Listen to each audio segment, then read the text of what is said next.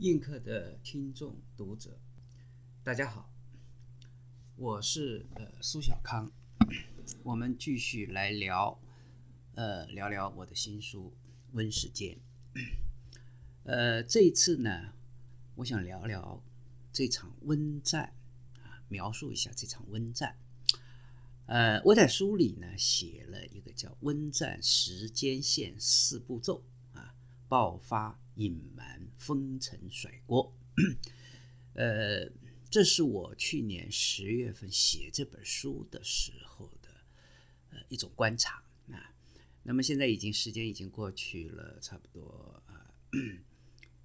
都一年了哈，有很多新的这个 update 啊，新的一些进展，尤其是呃关于这个病毒的源头啊，呃，这次温战的。这个打法啊，等等，所以呢，我这次来讲呢，就讲重新讲四个问题。哪四个问题呢？一个叫源头，第二个叫赶超意识，第三个叫做有计划的生物战啊，第四个问题叫黄祸。嗯，先来讲源头。这个呃，美国的前国安副顾问这个伯明呢，他是一再强调啊，他今年一月份还专门对媒体讲，他根据新的情报资料，再一次重申啊，这个病毒的源头就在武汉病毒所，这个另外呢，我们呃。也不断的看到前呃国务卿这个庞培奥啊，只要有机会上媒体，他也强调指出这一点啊，就是强调 病毒是从呃中国来的，而且主要就是从 武汉 病毒所。呃，那么蓬佩奥的中国政策顾问、首席顾问余茂春，呃，有机会在媒体上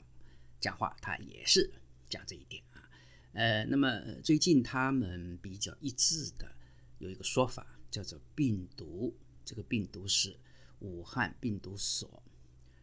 泄露，或者是叫做事故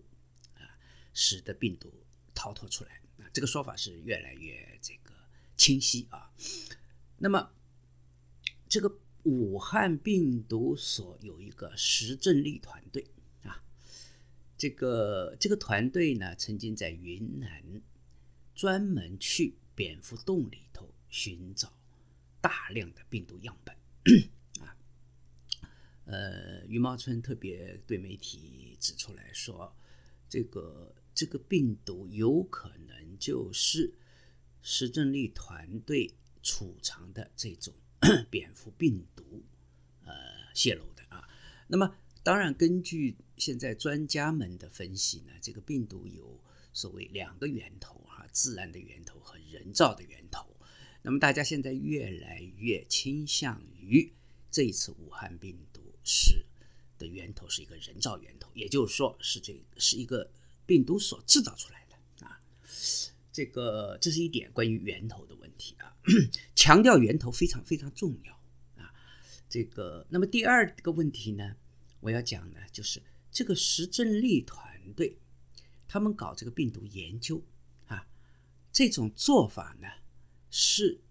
一个非常危险的啊，一个超前的一个行为。呃，据资料上讲呢，美国的 NIH 就是美国的这个国家卫生院，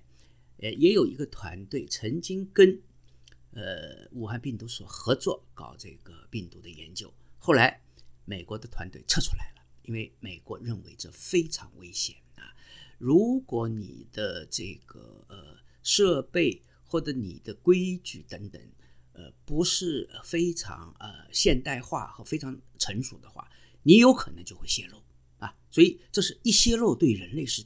极其巨大的威胁啊！所以美国就撤出来不做了啊！但是这个石正丽团队一直在做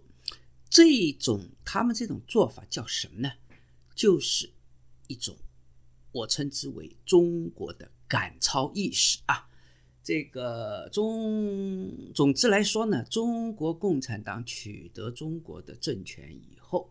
从一九四九年以后，中国一直有一种赶超意识。这什么意思呢？就是要跟国际社会，也就是说跟西方比快慢、高低、胜负、优劣，在所有的领域里比试啊。呃，在文化大革命之前呢，中国的这种赶超呢，主要体现在体育比赛上啊。每一次体育运动，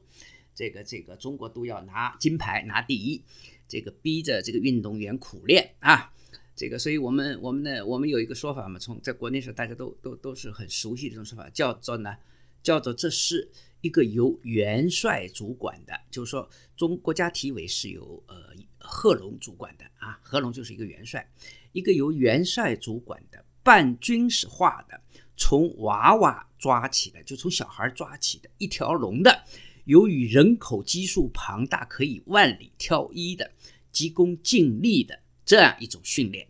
呃模式啊，嗯，这种赶超呢，实际上就是五十年代中国搞大跃进啊，大炼钢铁啊，大跃进就是要跟西方比，哎比快慢啊啊，这样搞出来一个这个这个毛泽东的这个这个思路，这东西直到今天依然是中国的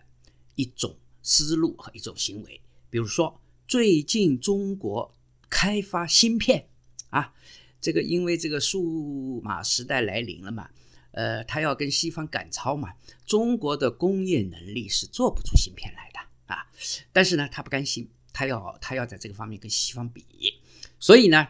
中国就是几千亿的资金啊，呃，都投入去开发芯片，做法也是这种赶超的这种这种做法啊。呃，这是第二点，第三点呢，现在。越来越清楚，我们现在人类面临的这场瘟疫呢，实际上是一场生物战啊。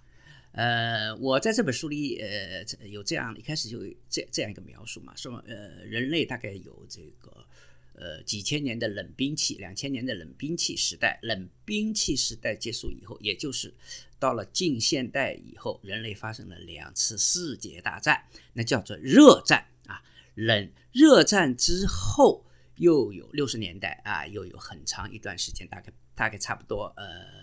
六七十年吧，我们叫冷战啊。你看啊，热战、冷战，现在来了一场温战啊。这个温战就是温度的温啊，正好跟瘟疫的瘟是谐音啊，非常妙啊。这个嗯，那么我们现在的资料可以呃，从资料里可以看到呢，中共实际上是非常。有计划的在策划一场生物战啊，就是说温战就生物战啊啊，因为呢现在有一个在我公呃在网上大家都可以看到的前中共的总参谋长迟浩田啊，他非常明确的说，中国呢因为环境污染啊，生存这个场域啊已经没有办法再持续了，所以呢。中国共产党要完成一个任务，就是呢，要用非常手段把美国清场，把中国人民带领到美国来啊！这个呃，这个所谓清场，呃，非常手段清场呢，就是用呃，不是用核武器啊，用污染的这些东西，而是用非破坏性的新的生物武器啊，呃，来把美国。呃，抢过来啊！这里头呢，就又涉及到下面我要讲的一个问题啊，就是第四个问题，就是黄货。为什么要讲黄货呢？这个黄货的发明者是我们都知道是这个第一次世界大战的这个德国的那个皇呃呃国王哈，德皇威廉二世。他当时有一个提第一个提出来黄货呃这个说法，这个他的说法是叫做。两千万到三千万受过训练的中国人，由六个日本师团加以训练，然后呢，由优秀勇敢但是仇恨基督教的日本军官指挥，来夺争夺欧洲啊！这这个当然是一个无稽之谈嘛，是吧？呃，但是呢，威这个威廉二世呢是一个非常好战的德国皇帝嘛，他打了第一次世界大战嘛，是吧？他这种皇后的说法是实际上是一个呃打仗的借口而已了，是吧？可是呢，他提出来确实提出来了一个问题，直到今天也启发了中共，就是刚才我提到的迟浩天讲的，叫做生存空间的问题啊。所以呢，这个这个生存空间的概念在。二零零零年之后呢，竟然从中国的国防部长嘴里冒出来了，呃，他居然代替了德皇威廉二世所说的日本军官啊，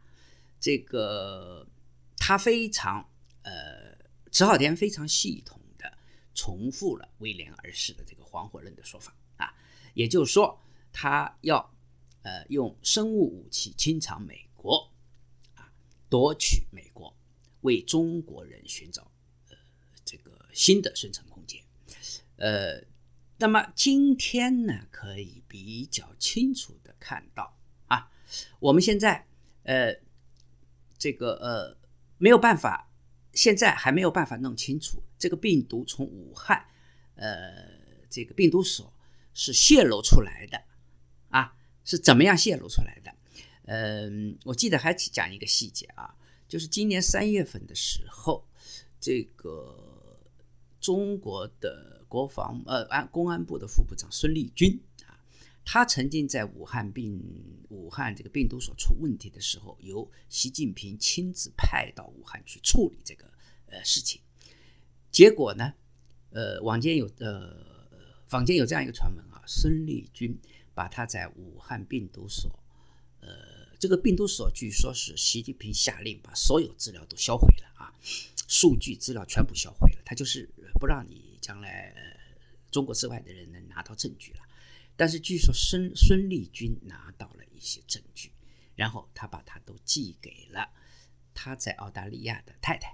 啊，呃，这是这是一个传闻啊。然后习近平马上把孙立军呃抓起来了啊。这个，然后呢，我们看到一个什么说法呢？就是澳大利亚是第一个向中国政府提出赔偿的国家啊。他为什么他是第一个呢？啊，这个澳大利亚也受到这个瘟疫的打击，但但但但是他比欧洲和和美国好像要好的太多了啊。呃，他为什么突然有这样一个行动，比欧洲和美国都早呢？就是因为，据说就是因为他拿到了。他们拿到了孙立军的这个资料，好，也就是说，我们今天可以有一种呃假设，这场生物战是中共在预谋的，但是不幸他们失手了啊。好，这就是呃今天我要讲的关于这场温战的描述，啊，就这样。